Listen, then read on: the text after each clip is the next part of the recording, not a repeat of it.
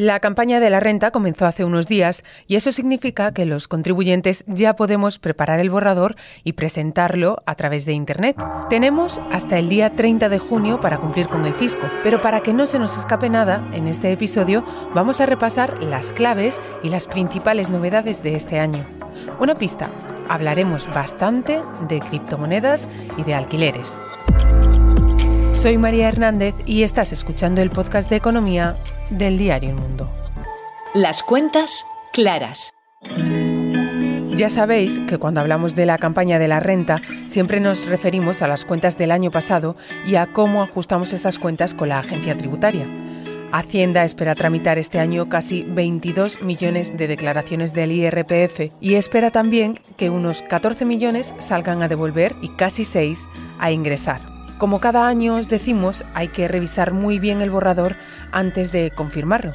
Y como cada año también hay cambios y novedades.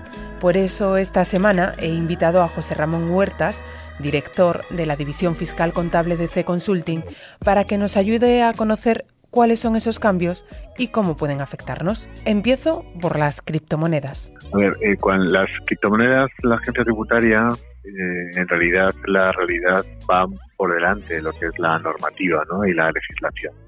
Este año, de cara a la renta, eh, la agencia tributaria ha establecido pues la declaración de este tipo de activos, dada la, incidencia que están teniendo. ¿no? Hay mucha gente que está invirtiendo en este tipo de monedas.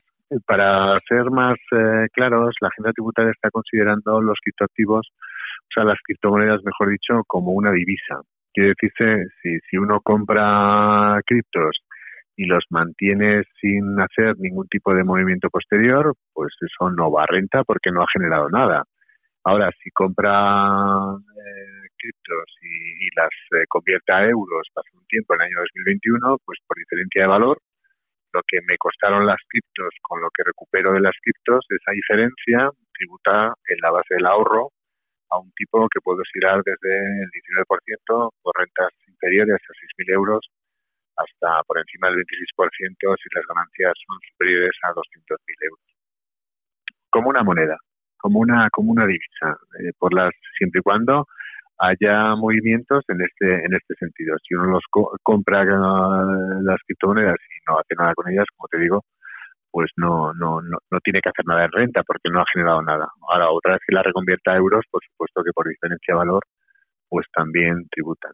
Hay un supuesto específico igualmente con el, tema de las criptos, que es el, el, el llamado staking. El staking eh, no deja de ser pues eh, digamos asimilable a lo que era un depósito a, plazo eh, digamos tradicional para para entendernos ¿no? de tal manera que si yo tengo un rendimiento por la cartera de criptos que tengo eso va como rendimiento del capital mobiliario a los tipos que también te, te he comentado antes ¿Y es indistinto si ese rendimiento se obtiene invirtiendo aquí en España eh, o fuera o hay alguna distinción en función de, de dónde proceda? No hay ninguna distinción porque la renta es la misma. Aquí ten en cuenta que el impuesto de la renta lo que graba es eso, es la generación de renta, independientemente de dónde, de dónde se produzca. Siempre entendiendo que las personas obligadas a hacer la declaración de la renta son residentes fiscales españoles que lo hacen por obligación personal. Quiere decir esto que de por obligación personal uno tiene que declarar las rentas obtenidas a nivel mundial.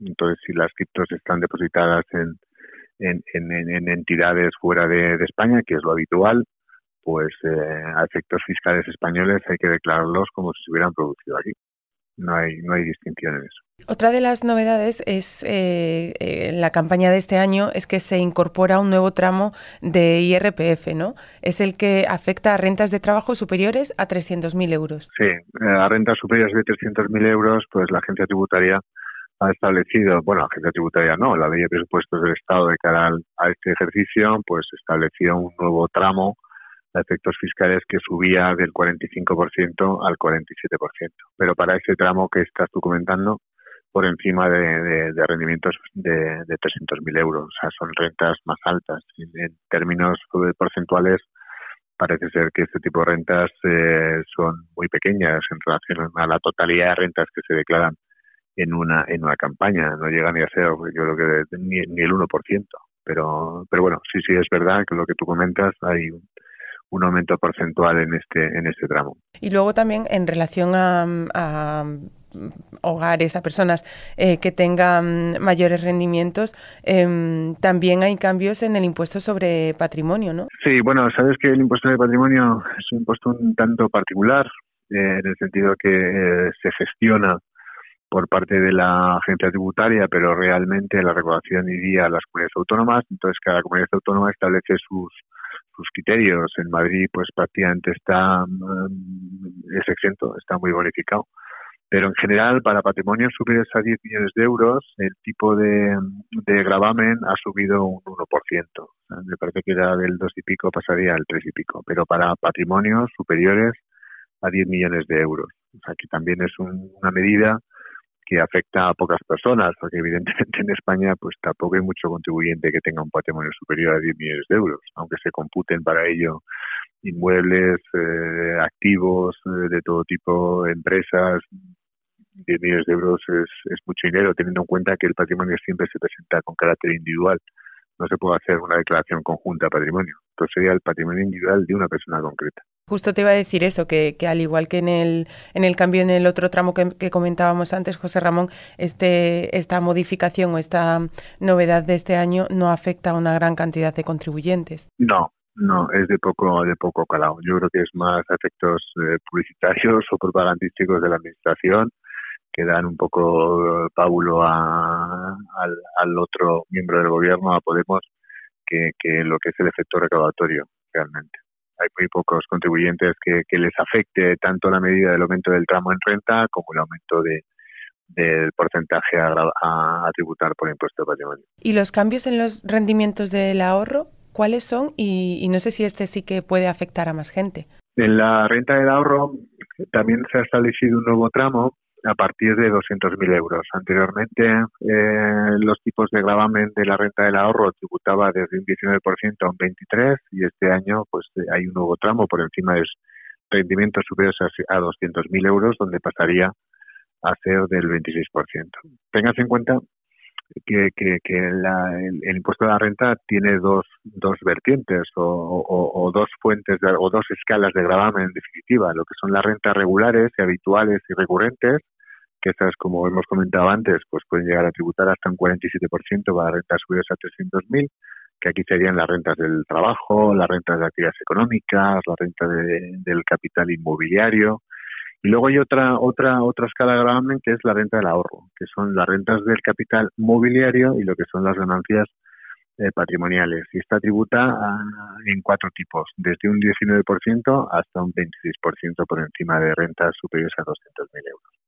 Esa es la, la, la novedad, ese tramo nuevo, que tampoco entiendo que afecte a un, a un elevado número de contribuyentes, porque rentas del ahorro superiores a 200.000 euros, pues tampoco es fácil de, de, de, obtener. Y sigo hablando, José Ramón, de, de, productos de ahorro. En este caso te pregunto por los planes de pensiones que por segundo año consecutivo tienen modificaciones. Las aportaciones individuales han pasado de ser eh, de hasta 8.000 euros han pasado a ser de 2.000 euros y, de cara a este año 2022 ha bajado incluso a, a, a 1.800, con lo cual, pues, eh, a, a, perdón, a 1.500 para ese 2022, pero para el 2021 las aportaciones máximas han pasado a ser como, como tope esos 2.000, 2.000 euros en aportaciones individuales. Sin embargo, los planes de empresa han pasado de 8.000 a 10.000. O sea, de algún modo se está fomentando este tipo de planes de empresa, pero, pero en la realidad eh, las empresas están haciendo poco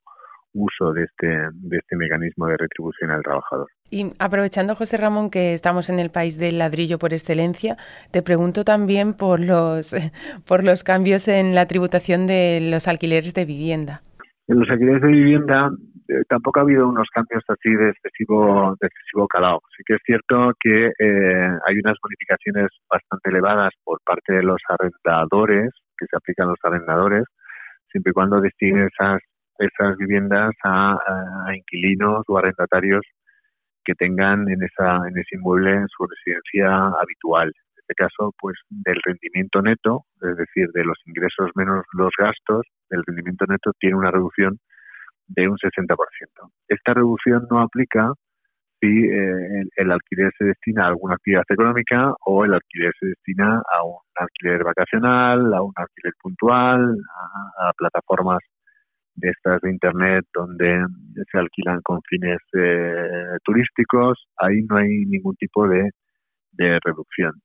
Y ahí eso es muy importante, el, revisar la declaración con, con bueno, con sumo cuidado, en el sentido que eh, hay muchos gastos que a lo mejor pues no consideramos que sean deducibles, sin embargo sí lo son, como por ejemplo pues los seguros sobre las viviendas, eh, los, los eh, por supuesto los intereses de la financiación ajena, los gastos de la comunidad, los gastos de, de profesionales para la redacción del contrato, y, con motivo de lamentablemente de este proceso de, pandemia que estamos atravesando y que a ver si ya salimos de él, pues ha habido bastantes impagados en cuanto a, alquiler se refiere y hay normativas que de algún modo pues también te ayuda a, a, no considerar como renta las cantidades que han sido que han sido incobradas. Entonces eh, bueno esta es una novedad interesante en el sentido que los saldos de dudoso cobro pues son deducibles con una antigüedad inferior a la que eh, anteriormente había. Me parece que ahora mismo son dos, tres meses de antigüedad cuando ya puedes deducirte esa cantidad que no has cobrado, mientras que antes era un mínimo de seis meses. Vuelvo a cambiar de tercio, José Ramón. Para las personas que en 2021 eh, percibieran el ingreso mínimo vital, ¿tienen que declararlo eh, o en qué casos tendrían que hacerlo? No lo sé si tienen que hacerlo. Si tienen que hacerlo, ¿en qué casos? El ingreso mínimo vital como una ayuda pública eh, se establece en el Real Decreto 39-2020 que eh, está exento siempre y cuando no se perciba eh, cantidades superiores a 1.5 el, el IPREN, índice de precios de renta de efectos múltiples, que ahora mismo estaríamos hablando de unos 11.800 euros. Quiere decir, si una persona recibe por este concepto de ingreso mínimo vital por encima de 11.800 euros, el exceso tributa como renta del trabajo. La parte que quede por debajo de los, de los 11.800 no tributa, o sea, está exento, así lo establece el Real Decreto de Ley, pero obliga a presentar declaración a todos los miembros de la unidad de convivencia. Aunque no se tribute por ello, ya, ya te digo que obliga a presentar declaración en todo caso a todos los miembros de la unidad de convivencia. Así que mucho cuidado con esto porque aunque la gente considere que está exento, que lo está, no te exime de presentar la declaración. Que en muchos casos, pues eh, como este tipo de, de colectivos que cobran este, esta, esta ayuda pública, pues son pues para evitar eh, problemas de, de, pobreza y, problemas de este tipo, pues lógicamente no les saldrá a pagar ni mucho menos, pero pero pero tienen la obligación de presentar la declaración y vuelvo a repetir, todos los miembros de la unidad de convivencia. Espero que hayáis tomado buena nota, aunque en cualquier caso seguiremos hablando de la renta y del resto de noticias de información económica en el mundo, elmundo.es y nuestras redes sociales. Hasta aquí este episodio 48 de Las Cuentas Claras. Daniel Icedín se encarga del montaje y nosotros volvemos el lunes. Gracias por escucharnos. Las cuentas claras.